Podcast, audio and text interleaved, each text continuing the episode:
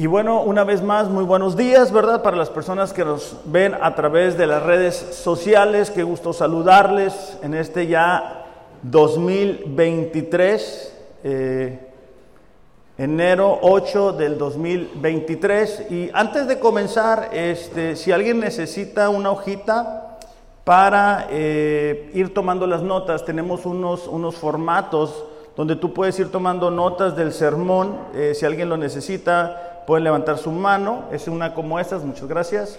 Este, es una como estas donde vas tú tomando notas, porque a veces es difícil no perdernos. Entonces, bueno, si alguien necesita una, levanten su mano, se los van a hacer llegar. Y también este, recordarles esto. Eh, Lámparas a mis pies tu palabra y lumbrera mi camino, dijo el salmista. Y esta lámpara, o sea, la palabra de Dios, es importante traerla todo el tiempo, pero el día de reunión también. Entonces, este, la, intención es, cuando ponemos los versículos, que aquellas personas que nos visitan por primera vez eh, puedan seguirnos en la lectura, pero eh, seamos intencionales en traer la Biblia, en subrayarla, en ir junto con nosotros en la lectura, porque así, así ustedes pueden ver que lo que yo les esté diciendo, pues sí sea lo que está en la Biblia, ¿verdad? Entonces acostumbrémonos a traer la Biblia física. Ya saben que estamos leyendo la Biblia en un año, entonces, bueno, también eso nos va a ayudar. Eh, bueno, vamos a comenzar con el mensaje y el mensaje se titula Buscar a Dios. Cada año que comenzamos tenemos muchos propósitos, muchos anhelos, muchas metas que queremos alcanzar y muchas son muy buenas, ¿verdad? Eh, son importantes. Pero, pero quiero esta mañana proponerles una meta o un propósito que está por encima de cada una de las que nosotros pudiéramos tener. Y básicamente es el que podamos hacer de Dios la prioridad en nuestras vidas. El que nosotros podamos hacer a Dios la prioridad siempre va a ser la mejor decisión. Ahora, esto no es algo que únicamente hacemos los días de reunión o que hacemos los primeros días de cada año, sino que la intención es que los 365 días del año pudiéramos hacer de Dios lo más importante. Esto puede sonar muy básico y muy fundamental y, a lo mejor nosotros lo hemos pensado y hemos dicho, este 2023 voy a hacer de Dios una prioridad pero no todo el tiempo lo llevamos a cabo. Es, un propósito, es, es un anhelo, es, un deseo, pero no tenemos un plan desarrollado para que eso suceda. Eh, la semana pasada hablaba yo un poquito de eso y les comentaba que muchas veces nos enfocamos en el qué y no en el cómo. Es decir, lo que quiero alcanzar. Yo, quiero ser un mejor esposo. Yo, yo quiero ser un mejor cristiano. Yo quiero ser un mejor hermano y, eso es bueno, pero ¿cómo le vamos a hacer? O sea, ¿cómo, llegamos a esa meta? ¿Cómo llegamos a ese propósito? Como seres humanos tendemos a excusarnos de no buscar a Dios por la falta de tiempo, ¿verdad? Todos los días tiene 24 horas, ¿verdad? Pero pero nos excusamos así, no tengo tiempo, es, que es el trabajo, es, que es esto, es este proyecto que traigo, estoy muy cansado, eh, tengo hijos. Siempre es la falta de tiempo un problema. Los imprevistos que suceden, ¿verdad? Empezamos el año y tenemos un plan y, y tenemos un libro, una agenda y todo está planeado, Biblia nueva, pero luego sucede un imprevisto. Alguien se enferma, perdemos a alguien, una pérdida de trabajo, lo que sea, y no necesariamente seguimos buscando a Dios. Las distracciones, como seres humanos, nos distraemos con mucha facilidad.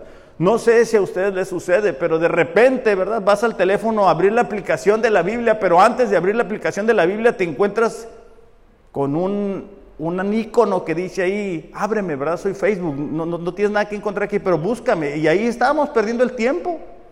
Nos distraemos fácilmente. Los problemas, la televisión solamente son algunas razones que podemos utilizar para no buscar a Dios. Y es muy interesante cuando buscamos en la Biblia a esos hombres y mujeres que buscaron a Dios. Porque estos hombres eran personas ocupadas. O sea, no estamos hablando de personas que estaban desempleadas y entonces empezaron a buscar a Dios, sino personas que tenían grandes cosas, grandes proyectos, grandes ocupaciones y aún así hicieron de Dios una prioridad. Y esta mañana vamos a ver la historia de un rey, fíjate, en aquel tiempo el rey es como decirte el día de hoy el presidente, Josafat, quien decidió buscar a Dios. Entonces, imagínate una persona con tantas situaciones, con cuantos problemas, imprevistos, distracciones, y logró buscar a Dios. Y sobre todo las consecuencias de eso. Vamos a, antes de comenzar a leer la historia, vamos a, vamos a orar para pedirle a Dios que nos hable a través de su palabra.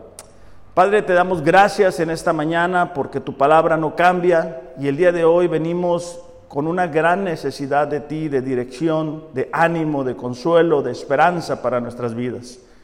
Pedimos, Señor, que a través de la historia de Josafat podamos aprender más de quién tú eres y de lo que quieres decirnos a cada uno de nosotros. En el nombre de Jesús te pedimos, háblanos, Señor, y ayúdanos a actuar conforme tú nos hables conforme a tu palabra. En el nombre de Jesús. Amén. Vamos a ubicarnos en nuestras Biblias en el segundo libro de Crónicas, capítulo 17, versículos del 1 al 6. Eh, vamos a buscarlo en nuestras Biblias, por favor. Segunda de Crónicas, capítulo 17, versículos del 1 al 6. Y fíjense que esta práctica de traer la Biblia y estarlo buscando también nos va a ayudar a familiarizarnos, ¿no? Porque si vamos a compartirle a alguien de nuestra fe y le dice, espérame tantito, déjame ver dónde está este, por ahí está, pues es difícil, ¿no? Y bueno, algunos, ¿cómo se dice? La práctica hacia el maestro, ¿no? Este, ya nuestros niños ya el teléfono lo saben manejar muy bien. ¿Por qué? Porque desde chiquitos, ¿verdad? Entonces, bueno, vamos a hacer la práctica del uso de la Biblia física. Segunda de Crónicas 17 del 1 al 6 dice, reinó en su lugar Josafat su hijo. Esto comienza así porque el capítulo anterior acaba de describir el reinado de Asa, el padre de Josafat. Dice, el cual se hizo fuerte contra Israel. En aquel tiempo las doce tribus que formaban el reino de Israel ya se habían dividido. El hijo de Salomón había se había separado del reino del, sur y ya bueno, ya se habían puesto el rey del norte y el rey del sur. Por eso es que ahora se refiere al reino de Israel como las diez tribus y el reino de Judá como las dos tribus. Entonces dice, puso ejércitos en todas las ciudades fortificadas de Judá y colocó gente de guarnición en la tierra de Judá. Y asimismo en las ciudades de Efraín que su padre Asa había tomado. Aquí lo que está diciendo es que en medio de, lo que estaban viviendo, el rey Josafat puso eh, personas, puso soldados para defender lo que su padre había conquistado. Fíjate en el versículo 3, lo que comienza a decir, dice, y Jehová, dice, estuvo con Josafat porque anduvo en los primeros caminos de David su padre y no buscó a los Baales, sino que buscó al Dios de su padre y anduvo en sus primeros mandamientos, y no según las obras de Israel. Jehová, por tanto, confirmó el reino en sus manos, y todo Judá dio a Josafat presentes y tuvo riquezas y gloria en abundancia. Y se animó en su corazón en los caminos de Jehová y quitó los lugares altos y las imágenes de acera en medio de Judá. Entonces nos podemos dar cuenta que este rey llamado Josafat hizo de buscar a Dios una prioridad en sus vidas. Hay una frase que es muy interesante porque dice que Josafat buscó a Dios. Y a lo mejor nosotros pensamos que ese buscar a Dios es en caso de emergencia, como cuando vamos a los lugares, a las plazas y hay un extinguidor que dice rómpase en caso de emergencia. O como cuando te dicen, si tú ves algo, un accidente, una situación extrema, marca el 911, caso de emergencia. Y hacemos de buscar a Dios eso, solamente en caso de emergencia, solamente cuando ya no podemos más, solamente cuando se nos acaban los recursos. Pero como cristianos no hemos sido llamados a vivir así, sino que deberíamos de hacer de la búsqueda de Dios un estilo de vida. Y eso es lo que precisamente Josafat hizo. Esta expresión buscó a Dios significa frecuentar continuamente. Es decir, Josafat frecuentaba la presencia de Dios, frecuentaba su palabra, frecuentaba su comunión con Dios, pero es algo continuo. Josafat no esperaba, ¿verdad?, del día domingo para buscar a Dios, sino que era constante, era frecuente. Lo que nos sucede en ocasiones es que solamente buscamos a Dios en caso de emergencia, en caso que ya no podemos más. Y uno de los problemas con eso es que vamos a buscar la mano de Dios y no el rostro. Es decir, necesito algo, quiero esto, tengo esta situación y estamos buscando que nos lo dé. Y tan pronto nos lo da en su amor, su misericordia, nos volvemos a alejar de Él. Ese es el problema de estar buscando solamente el rostro. Pero, pero cuando nosotros buscamos a Dios porque entendemos que nos amó, porque entendemos que dio a su Hijo Jesús por nosotros, por nuestros pecados, vamos a querer estar un tiempo de comunión con Él frecuentemente y nos va a seguir hablando. No únicamente el día de reunión. Esta palabra, ¿verdad? Esta frase buscó a Dios, entonces significa frecuentar continuamente seguir buscando continuamente. Eh, desafortunadamente hay personas que, buscan a Dios una vez a la semana, una vez cada dos semanas, una vez al mes. y son personas que espiritualmente hablando no logran madurar, no logran desarrollar el carácter, no logras tú diferenciar si son creyentes o no son creyentes porque ellos hablan de su relación con Dios como algo del pasado, como si Dios fuera el Dios del pasado. Y, hace cinco años yo hacía esto para Dios. Hace cinco años yo compartía de mi fe. Hace cinco años yo oré a Dios y Dios hizo este milagro y, gloria a Dios por eso, qué bueno. Pero esas experiencias están ahí para afirmarnos, no para todo el tiempo voltear al pasado. Entonces, el, que diga que buscó a Dios es que seguía buscando continuamente. No era algo, otra vez, ¿verdad?, que hubiera sucedido únicamente en el pasado. Otra forma de describir esto es que consultaba a Dios continuamente. Como seres humanos tendemos a hacer esto. Tengo que tomar una decisión. Y entonces hago esto que yo quiero hacer y después le digo a Dios, ayúdame. Y no funciona así. E, el consultar a Dios continuamente es en oración, dejarle saber nuestros planes, nuestros deseos, nuestros anhelos y saber esperar lo que Él nos diga. Proverbios 16.3 dice, encomienda a Jehová tus caminos y Él enderezará tus veredas. No dice, vete tú primero y Dios va a ir atrás de ti, diciendo todo lo que tú hagas. No funciona así. Entonces, tenemos la forma de hacerlo, lo hacemos y después queremos involucrar a Dios en dicha decisión. O sea, tenemos que tener cuidado con eso, porque hay veces que sí tenemos los recursos para hacerlo. Entonces lo hacemos y después le decimos a Dios que nos bendiga, y no necesariamente es así. Adorar continuamente también es esa búsqueda. Y antes de continuar, me gustaría que cada uno de nosotros pudiera reflexionar acerca de lo que sigue. ¿En qué momento buscas a Dios? O sea, tú lo buscas por la mañana, al despertar, antes que cualquier otra cosa. Tú lo buscas solamente cuando hay una emergencia, hay un pariente enfermo, te sientes mal, tienes a tu hijo enfermo, no sabes qué hacer, no tienes dinero para el mandado. ¿En qué momento tú buscas a Dios? Porque si tú logras descubrir en qué momentos buscas a Dios, te vas a dar cuenta en qué lugar tienes a Dios en tu vida. Porque imagínate, ¿verdad? Que tú tienes un amigo, alguien así, y, solamente te busca para, para pedirte cosas. estudiando la, historia de Josafat, Josafat estuvo constantemente buscando a Dios. Eh, segunda de Crónicas 18:6 dice que él estaba eh, a punto de entrar a la batalla, había hecho una alianza con el rey de Israel, y fíjate cómo lo describe, pero Josafat dijo, hay aquí algún profeta de Jehová, para que por medio de él preguntemos. O sea, él antes de tomar la decisión de ir a hacer algo, de enfrentar a un enemigo, él estaba preguntando, ¿qué dice Dios al respecto? ¿Qué, qué dice Dios acerca de esta situación? Los problemas que muchas veces, o mejor dicho, las consecuencias que muchas veces experimentamos es por no preguntarle a Dios antes de hacerlo.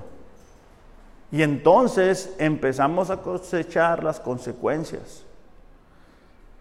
Cómo, cómo, fuera nuestra actitud, nuestra conducta, si consultáramos con Dios la manera en que estamos viviendo, la manera en que tratamos a nuestra esposa. O sea, si, nosotros fuéramos sinceros y dijéramos, Dios, eh, aquí estoy, ¿verdad? Hoy, este 8 de enero, eh, ¿qué te parece la forma en que estoy tratando a tu hija? ¿Es correcto, Señor, que yo le grite? ¿Es correcto que la intimide? ¿Es sano? ¿Es, eso lo que tú quieres, Señor? O las mujeres, ¿verdad? Señor, hace tantos años tú, tú me permitiste conocer a mi príncipe azul y bueno, ya tenemos X cantidad de años juntos. ¿Estoy siendo yo la ayuda idónea para él? ¿O, soy alguien que, que, no le permito avanzar? ¿Soy alguien que, que, no necesariamente está ayudándole a ser un mejor esposo, a, mejor, ser un mejor padre? Y así nos podemos ir con nuestros hijos, ¿verdad? A veces, ¿verdad? Que no sabemos cómo educarlos, cómo formarlos. ¿Por qué? Porque no consultamos con Dios. ¿E-, ¿Es esto que mi hija o mi hijo quiere hacer? ¿Es correcto, Señor? ¿Es, lo que tú quieres para ella? Porque acuérdense de esto, un día vamos a rendir cuentas delante de Dios por lo que Él nos ha dado. Y allá no se te va a calificar o sea, Dios no va a decir, ah, bueno, qué bueno que no le hiciste enojar o no le hiciste enojar y le diste todo lo que ella quería o le diste todo lo que él quería. Porque eso no es educar. Entonces vamos a ver este, tres beneficios, tres consecuencias que miramos en esta historia de que Josafat hizo de su búsqueda de Dios algo constante, algo frecuente. Lo primero eh, lo encontramos en el versículo 3 de Segunda de Crónicas, capítulo 17, dice, y Jehová estuvo con Josafat y esto es muy interesante porque pareciera que eh, estuvo con Josafat, pero ¿por qué estuvo con Josafat? ¿Que no se supone que Dios va a estar con todos en todo momento? Bueno, la explicación está un poquito adelante, dice, porque anduvo en los primeros caminos de David su padre y no buscó a los Baales, es decir, Josafat hizo de la búsqueda de Dios algo constante, algo frecuente y no se desvió a buscar a los Baales. ¿Se acuerdan cuando, cuando Moisés va al monte y, mientras Moisés está recibiendo instrucciones de parte de Dios, el pueblo dice, bueno, Aarón, haznos ídolos, haznos algo, ¿verdad? Porque Moisés no sabemos si va a regresar, no sabemos qué pasó con él. Y bueno, les hace ahí unos ídolos. Bueno, como seres humanos tendemos a eso, a, crear ídolos. Y creamos el ídolo del trabajo, y creamos el ídolo del pecado, y creamos el ídolo de una persona. Y tendemos a depositar nuestra confianza en él o en ella. Pues un ídolo puede ser un hijo, una esposa, algo que es fuera de Dios, lo más importante en nosotros. Pero Josafat hizo de la búsqueda de Dios algo constante, algo frecuente, y por eso Dios estaba con él. ¿Qué significa eso? Estaba aliado con él. ¿Por qué? Porque cuando nosotros estamos haciendo los mandamientos de Dios, estamos viviendo de acuerdo a su voluntad. Entonces Dios va junto con nosotros abriendo camino. El problema es de que si nosotros no consultamos a Dios, tomamos decisiones equivocadas y tú quieres que Dios solape tu pecado, Tú quieres que Dios te siga bendiciendo a pesar de que no logras ser fiel en esta o en aquella área. ¿Cómo va a bendecir a Dios un matrimonio donde no se llevan bien, donde no hay un respeto mutuo? ¿Cómo va a bendecir Dios a la, la vida de una persona donde Dios no es lo más importante? A veces tiene que Dios cerrar los cielos para captar nuestra atención. y que podamos buscarle a Él otra vez. Dice, sino que buscó al Dios de su Padre y anduvo en sus mandamientos y no según las obras de Israel. Esta descripción del pueblo de Israel una vez más nos remonta, ¿verdad?, a cuando el hijo de, Salomón toma el reino y el reino es dividido en dos. El reino de Israel, ellos se, se entregan a la idolatría, hacen sus ídolos aparte. Para nosotros, pudiéramos decir, no, pues no tengo ídolos, ¿verdad? No tengo imágenes en la casa, no me le a nadie y así, pero, pero ahorita lo decíamos. Ya, mira, cuando yo trabajaba con jóvenes, yo me recuerdo era un problema con los jóvenes con las redes sociales. Pero era un problema con la gente grande también. Plataformas de televisión con series, eh, teléfonos inteligentes que a nosotros nos vuelven distraídos, nos hacen perder el tiempo. Y tú comparas cuánto tiempo duras en redes sociales y comparas cuánto tiempo duras con Dios y te vas a dar cuenta que Él manda en tu corazón. Si tú comparas la forma en que utilizas el dinero para comprarte unos zapatos, un celular, y la forma en que tú agarras y le das la ofrenda a Dios y, revisas tu corazón, te vas a dar cuenta que muchas veces cuando es para nosotros no nos duele. Pero cuando es para la obra de Dios, quien es quien te da la forma de trabajar, ay, nos duele en el corazón. Por eso es que, Dios estaba con Josafat, porque, porque Josafat no andaba consultando con los baales, con los ídolos. Me llama la atención a mí mucho que en los programas, yo, yo casi no veo televisión libre, abierta, pero este, estaba mirando ahí en la televisión y salen los mismos este, pues, adivinos diciendo lo mismo, que este año es el año del no sé qué animal y que los de no sé qué signo, ¿verdad? Les va a ir no sé qué forma. Ahí está la gente, o sea, impresionante, les dan un espacio en, tiempo estelar. Cuando nosotros deberíamos de buscar a Dios, no necesitas ir a ver eso, gente, te va a robar tu dinero. Josué 1.8 Dios le da la instrucción a Josué, ¿verdad? Quien va a entrar a la tierra prometida, va a ir por un lugar nuevo, está eh, sustituyendo a, nada más ni nada menos que a Moisés. Josué 1.8, vamos a nuestras Biblias, por favor. Dice así, nunca, subrayen esta palabra, nunca, que verdad no hay excepción, Josué, está, es dentro de los primeros libros, ¿ok? Dice, nunca se apartará de tu boca este libro de la ley. Que nunca se va a apartar de tu boca este libro de la ley. Sino, o sea, nunca se va a apartar, y luego hace un sino, sino que de día y de noche meditarás en él.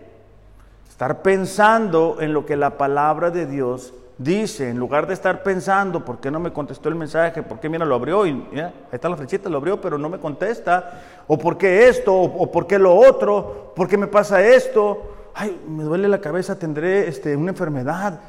y, estamos pensando en cosas, ¿verdad?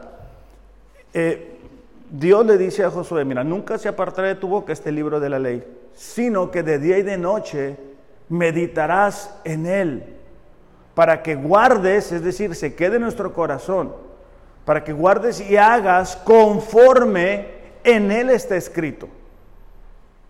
No conforme siempre lo hemos hecho, ¿verdad? Porque ese es otro problema que tenemos. Está comenzando el año, queremos un matrimonio súper bien, queremos crecer, queremos madurar, queremos hacer muchas cosas, pero seguimos haciendo lo mismo que no nos funcionó el año pasado. Entonces estamos haciendo lo mismo esperando resultados distintos y eso no va a funcionar. Entonces meditarás en él para que guardes y hagas conforme en él está escrito, porque entonces harás prosperar tu camino y todo te saldrá bien. Entonces, si vamos a buscar a Dios, necesitamos meditar en la palabra de Dios. Necesitamos exponernos a ella día y noche, día y noche, día y noche. Estamos comenzando este año otra vez, ¿verdad? Y vamos a leer la Biblia en un año. Pero muchas veces eso no es lo más importante. Es más fácil para nosotros decir voy a trabajar una hora más en el trabajo que voy a dedicarle esta hora al que me está dando el trabajo. ¿Cómo vamos a, mejorar si no, si tenemos información equivocada, información falsa? Por la forma de pensar que teníamos antes de ser cristianos. Juan 14, 21, Jesús hablándole a sus discípulos y a nosotros también dice, Juan 14, 21, vamos a nuestras Biblias. ¿Es en serio? ¿Los voy a tener que estar así? Ok, bueno. Juan 14, 21. Estoy del otro lado de Josué. Dice así, el que tiene mis mandamientos y los guarda. Subrayen esa palabra, los guarda, es decir, los obedece. Porque tú puedes tener una Biblia así como la mía, letra grande y toda la cosa, pero si no lo obedecemos, esto no va a funcionar. Ese es el que me ama. O sea, no ama a Dios el que canta más bonito o el que canta más alto, que está bien que cantes bonito y alto. Pero la forma de regular nuestro amor hacia Dios no es eso, sino la obediencia. Si, vivimos una vida que no es de obediencia, no pensemos que amamos a Dios. Mucha gente dice, no, yo amo a Dios y Dios y yo, y, pues, pero no, no obedeces, ahí está claro, si no obedeces la palabra no amas a Dios, clarito. El que me ama será amado por mi Padre y yo le amaré. Y fíjate la siguiente parte, si, si tienes el hábito de subrayar así como yo, que por colores subraya, me manifestaré a Él. E, esa palabra o esa frase, manifestar a Él, es revelarse. Dios quiere revelarse a nuestras vidas. Pero para poderse revelar necesitamos vivir una vida de obediencia. Estaba platicando, ¿verdad?, con una persona y le decía, qué, bonito, qué bonitos son los momentos tristes. O sea, déjenme les explico. Cuando tú pasas una situación extrema, una situación difícil, y, estás llorando y, y, es un proceso bien difícil y que tú quisieras que eso no tuvieras que enfrentarlo. Pero pasa un año, pasa dos años, pasa tres años y tú lo pones de recuerdo, dices, ahí estuvo Dios. Fue la gracia de Dios la que me sostuvo. Pude conocer a Dios de esta manera. Pude saber que, Él era mi consuelo o que Él era mi proveedor. Pero hay que vivir una vida de obediencia. el, cristianismo es una vida emocionante porque nuestro Dios tiene todos los recursos, o sea, tiene recursos ilimitados para proveer para nosotros. Cuando alguien se aburre de la vida cristiana es porque muy probablemente no vive una vida de obediencia, entonces no puede ver a Dios actuar en su vida. Josafat pudo ver a Dios en su reino porque le buscaba frecuentemente, constantemente. Él no estaba consultando a los Baales. De hecho, estos Baales eh, sacrificaban animales y supuestamente en los intestinos ahí ellos decían que adivinaban el futuro. Pues como ahora se usa, ¿verdad? Que va, así, a la gente y le lea las cartas o que te leen el café, y, bueno, todo ese tipo de cosas. Entonces, eh, Josafat no hizo nada de eso, no, se distrajo por ese tipo de cosas. Él estaba buscando en la palabra las respuestas para su reinado. Entonces, decíamos que, que, eh, estuvo Dios con Josafat, ¿por qué? Porque estaba caminando por el rumbo que Dios le había marcado. Cuando, cuando estamos caminando con Dios, aún nuestras oraciones son conforme a su voluntad. Primera de Juan 5, 14. Eh, Primera de Juan 5, 14. Está después de lo que acabamos de leer, ¿eh? una pista. Dice, esta es la confianza o la seguridad que tenemos en Él. Si pedimos cualquier cosa conforme a su voluntad, Él nos oye. Entonces, cuando, cuando Josafat estaba viviendo y estaba buscando a Dios frecuentemente, estaba consultándolo frecuentemente, se estaba acercando a Dios frecuentemente, era porque vive una vida de obediencia y entonces aún las oraciones que se realizan son conforme a la voluntad de Dios. ¿Por qué? Porque estás pegado a Dios. No, no es como a veces pensamos, ¿verdad? que quién sabe dónde se quedó Dios. No, Dios está con nosotros. Pero si nosotros empezamos a tomar malas decisiones, decisiones equivocadas, y no leo la Biblia, y no oro, y no vengo a los grupos, pues te estás alejando, alejando, alejando. Es muy difícil mantener una vida de cristianismo sano y fuerte si buscamos a Dios un día a la semana.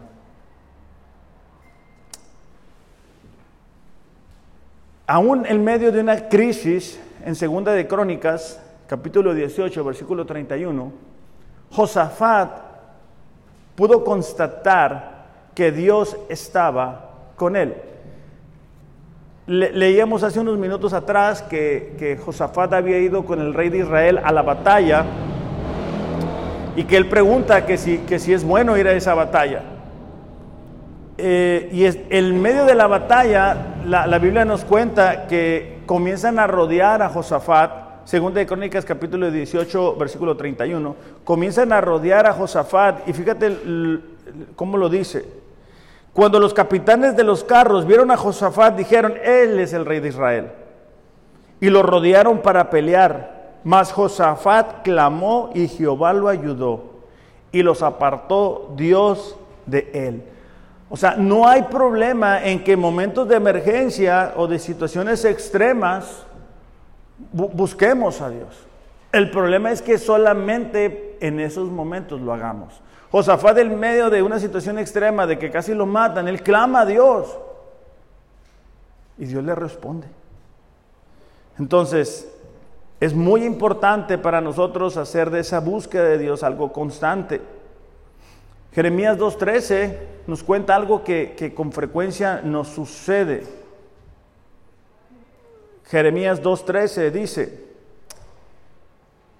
Jeremías 2.13, dice, porque dos males ha hecho mi pueblo, dos errores, dos equivocaciones. Me dejaron a mí, dice Dios, fuente de agua viva, y cavaron para sí cisternas, cisternas rotas que no retienen el agua.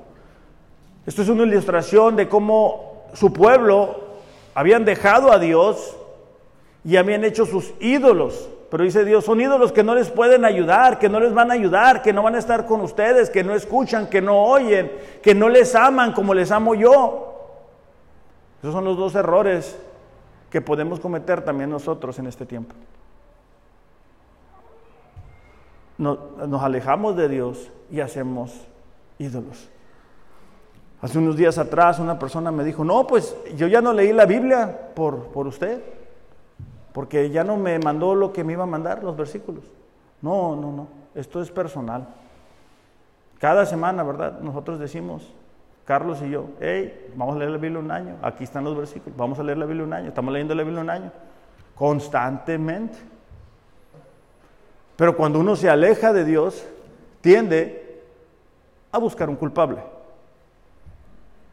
Josafat no lo hizo así. Josafat fue persistente en su búsqueda y por eso Dios estuvo con él.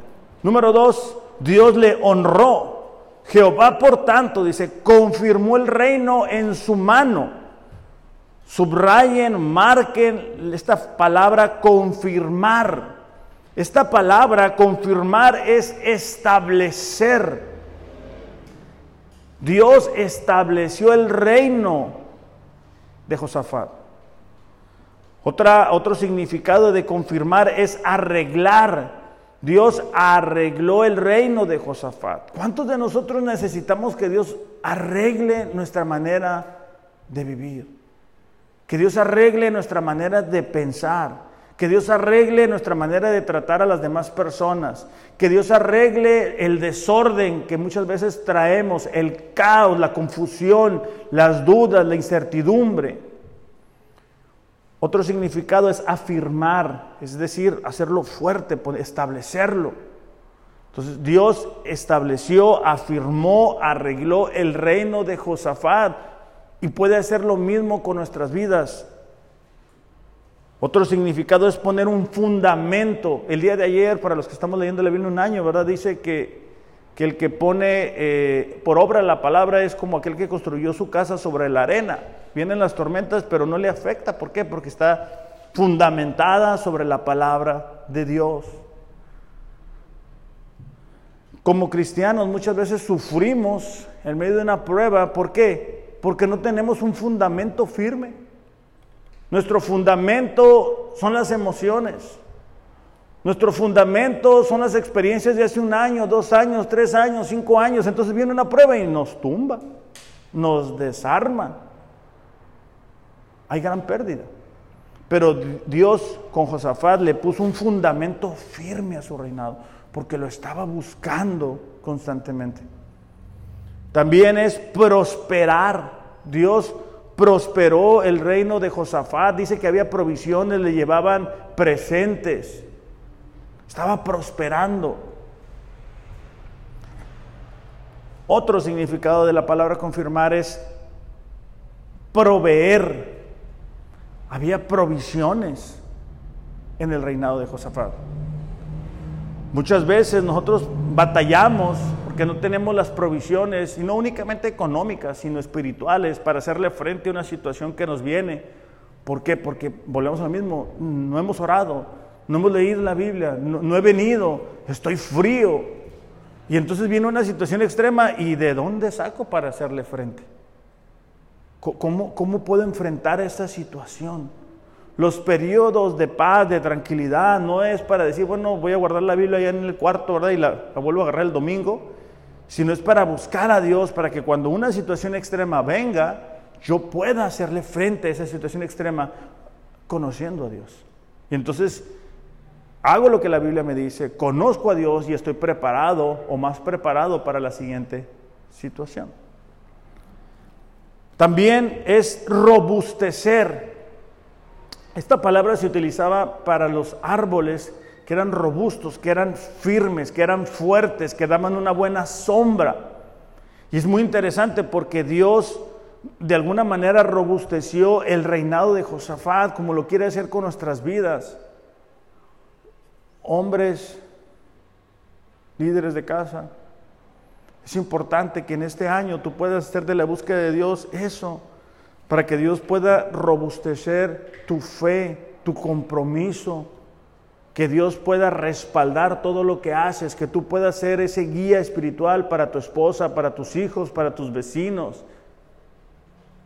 Pero si no, ¿verdad? Pueden pasar más años y podemos seguir diciendo que conocemos a Dios o que creemos en Dios, pero no, no logramos avanzar, o sea, no, no, no, no, hay un robustecimiento, no hay una firmeza de carácter en medio de las pruebas, sino que, bueno, viene una prueba y andamos corriendo a ver a quién nos ayuda, ¿verdad? Primera de Samuel nos muestra este principio porque decíamos que Dios honró a Josafat. Y es un principio que yo les invito, ¿verdad?, a así marcarlo, pero ponga notitas ahí en su Biblia, o si van mucho al refrigerador, ¿verdad?, como yo, este, ahí, ¿verdad?, para que nos recuerde. Dice, porque yo honraré a los que me honran, y a los que me desprecian serán tenidos en poco. Eso es una promesa de Dios. Si nosotros honramos a Dios con nuestro tiempo, con nuestra adoración, haciéndole lo más importante en nuestra vida, Dios nos va a honrar.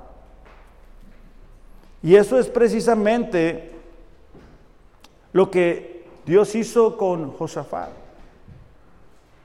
Segunda de Crónicas 17.2, una, una hoja antes, dice, iba pues Josafat engrandeciéndose mucho y edificó en Judá fortalezas y ciudades de aprovisionamiento, es decir, Josafat se iba engrandeciendo, no, por lo inteligente que fuera, sino porque estaba buscando a Dios y entonces esas fortalezas era para cuidar lo que iba conquistando, era para guardar las cosechas.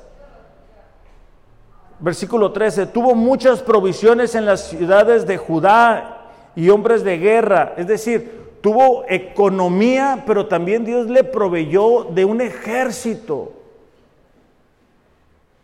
de las personas que iban junto con Josafat. Entonces, podemos ver cómo Dios honra esta vida.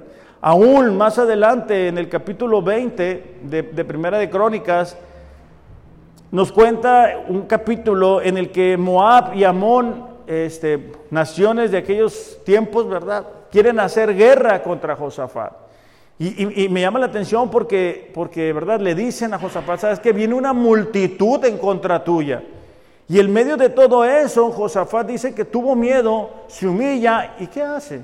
Buscar a Dios, lo que había hecho durante años. En segunda de Crónicas 20:15 dice así: Y dijo: Oíd Judá todo, y vosotros moradores de Jerusalén, y tú rey Josafat, Jehová os dice así: No temáis ni os amedrentéis delante de esta multitud tan grande, porque no es vuestra la guerra, sino de Dios.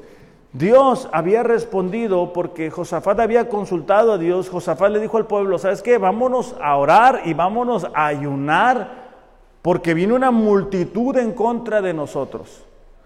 Pero ¿por qué hizo eso Josafat? Porque Josafat había estado buscando a Dios constantemente, frecuentemente iba a él. Por eso supo a dónde ir a buscar ayuda. Entonces no únicamente va él, sino que todo el pueblo, guiado por el rey, hace lo mismo. Y entonces, ¿se acuerdan que al principio decíamos que Dios estaba con Josafat? Dios dice, ¿sabes qué? Yo estoy contigo, Josafat. En medio de esta situación, no, tengan miedo, no, se amedrenten. Este, esto, esto yo lo voy a, a resolver. Y es como cuando tú y yo tenemos problemas bien difíciles y no sabemos qué hacer, ya buscamos todas las maneras y Dios en dos, tres movimientos nos resuelve la situación. ¿Por qué? Porque Él gobierna sobre todo ser humano. Dice Proverbios, ¿verdad? Que el corazón del rey es como un río al cual Jehová hace en la dirección que Él quiere. Lo tercero, con esto vamos a terminar, lo encontramos en el versículo 6 de Segunda de Crónicas. Dice, y se animó en su corazón en los caminos de Jehová y quitó los lugares altos y las imágenes de acera de el medio de Judá. Es decir, él siguió limpiando la idolatría que había en la nación. Esta, eh, esta frase, y, y otra vez, ¿verdad? Si quieren subrayar, se animó en su corazón tiene mucho significado, porque esta palabra animarse o animar es remontarse y dar la idea del águila al elevarse. Esta palabra significa convertirse en alguien seguro o valiente. Cuando el águila está en medio de una tormenta, a diferencia de los demás animales, que los animales huyen cuando ven una tormenta, el águila hace esto y se eleva y se va al centro de la tormenta, porque en el centro de la tormenta hay paz y hay calma. Eso lo pueden revisar ustedes, ¿eh? para que no se me queden viendo si, o sea, les algo que investigué. Nosotros tendemos a hacer exactamente lo opuesto, a querernos alejar. Pero cuando nosotros somos animados por Dios, cuando nosotros estamos caminando con Dios, cuando estamos buscando a Dios, lo que Dios hace es que nos va a elevar por el medio de las circunstancias que estamos enfrentando. Pero para eso tenemos que estarlo buscando constantemente.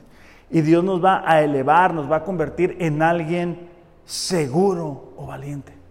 Las razones por las cuales el miedo sigue dominando a muchas personas es porque cuando vuelven a enfrentar una situación encuentran algo más a que aferrarse fuera de Dios.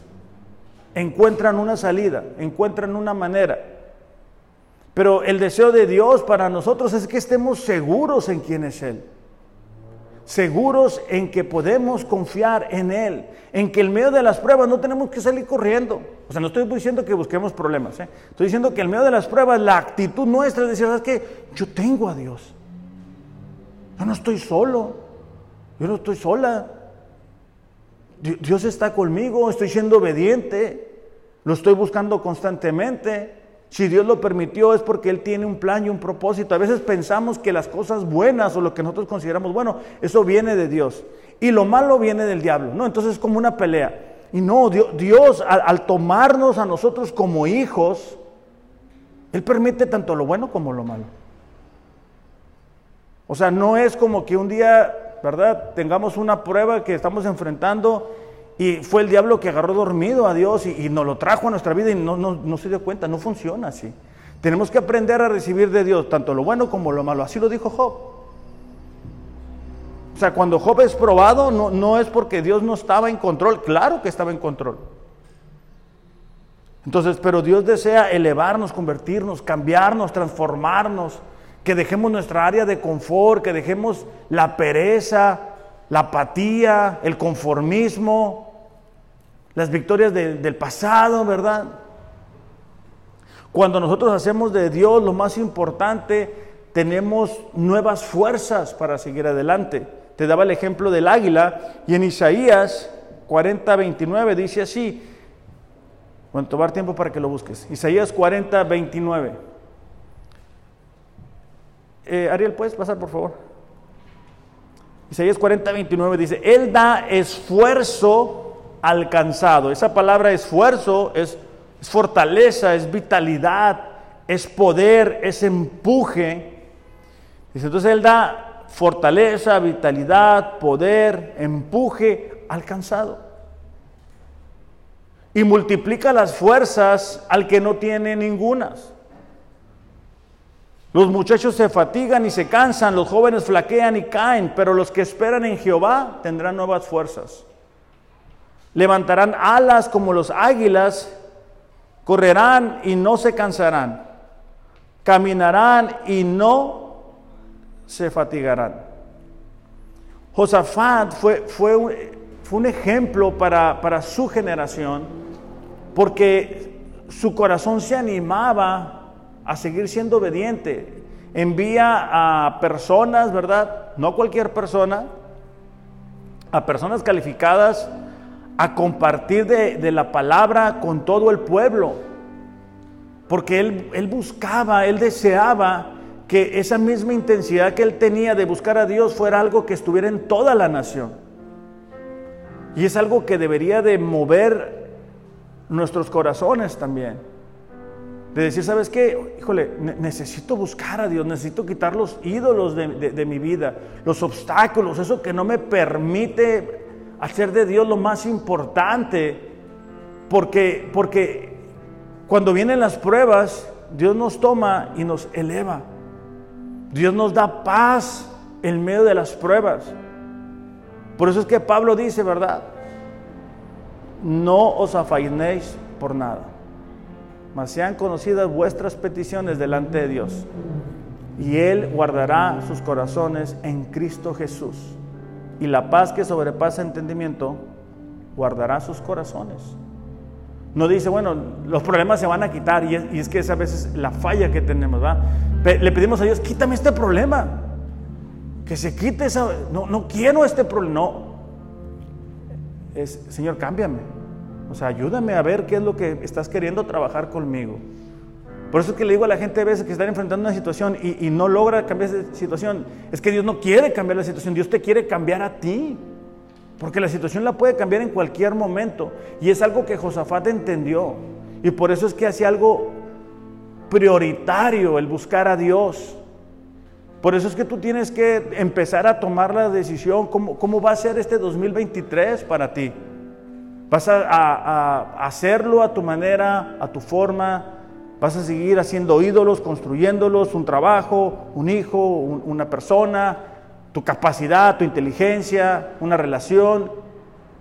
Es así como vas a vivir este 2023 y lo que sigue, ¿no? Porque lo que, ahora sí que como cuando vas a un restaurante, lo que te comes en el 2023 lo pagas más adelante también.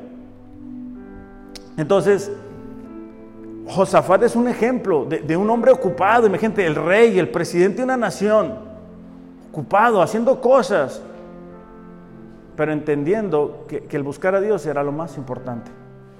Y por eso es que Dios estuvo con él, por eso es que Dios le honró, por eso es que Dios le animó. A veces nosotros no nos animamos, no, no, no, no, no superamos las pruebas porque estamos secos espiritualmente. Queremos que alguien nos dé una palabra y que con eso se solucione el problema. Queremos que alguien ore por nosotros y se solucione el problema. Queremos que le escucharon alabanza, el problema se solucione y cantamos bien bonito, pero se apaga la radio y tienes el mismo problema. No funciona así. O sea, estaría bien suave, pero no funciona así. Entonces, es importante para nosotros recordar que este año que está comenzando es la oportunidad que tenemos de hacer de Dios lo más importante, buscando. Vamos a orar.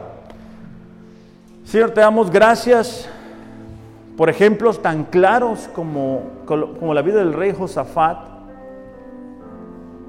que te buscó constantemente, frecuentemente, Señor, que consultaba contigo, Señor, frecuentemente.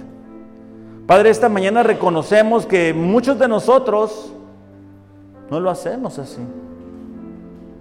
Que muchos de nosotros solamente te buscamos cuando queremos algo de ti. Padre, perdónanos. Perdona nuestra apatía, Señor. Perdona que muchas veces estamos fríos espiritualmente. Y probablemente hemos empezado estos primeros días igual o peor que el año pasado. Señor, pedimos que tu Espíritu Santo sea sobre cada uno de nosotros en este lugar y también sobre las personas que nos ven, Señor, que van a ver este mensaje. Pedimos, Señor, que tu Espíritu Santo pueda revelarnos cuáles son esos ídolos en quienes tenemos puesta nuestra confianza. ¿Cuáles son esos hábitos, Señor, equivocados en nosotros? Pero también, Padre, que nos ayudes a encontrar una estrategia que nos permita todos los días buscarte en oración, en el estudio de tu palabra. Te pedimos, Señor, que, que, igual que Josafat podamos experimentar de tu respaldo en nuestras vidas, que tú, que tú estés con nosotros, que, que tú nos honres, que, que, tú nos animes en el corazón. Quizá algunos de nosotros el día de hoy estamos desanimados, estamos cansados, pero tu palabra dice que los que esperan en ti, Señor, tendrán nuevas fuerzas, que tú das fuerza al cansado. Y Padre, esta, esta mañana levantamos esa voz a ti diciéndote, te necesitamos. Te necesitamos más que nunca. Te pedimos, Señor, que seas con nosotros y que, que, lo que hemos estudiado el día de hoy, lo que hemos aprendido el día de hoy, sea algo que tú uses para que en verdad, Señor, te busquemos. En el nombre de Jesús. Amén. Iglesia, que tengan un excelente, excelente día. Reflexionemos acerca de lo que hemos estudiado. Los amo, pero Dios les ama más. Gracias.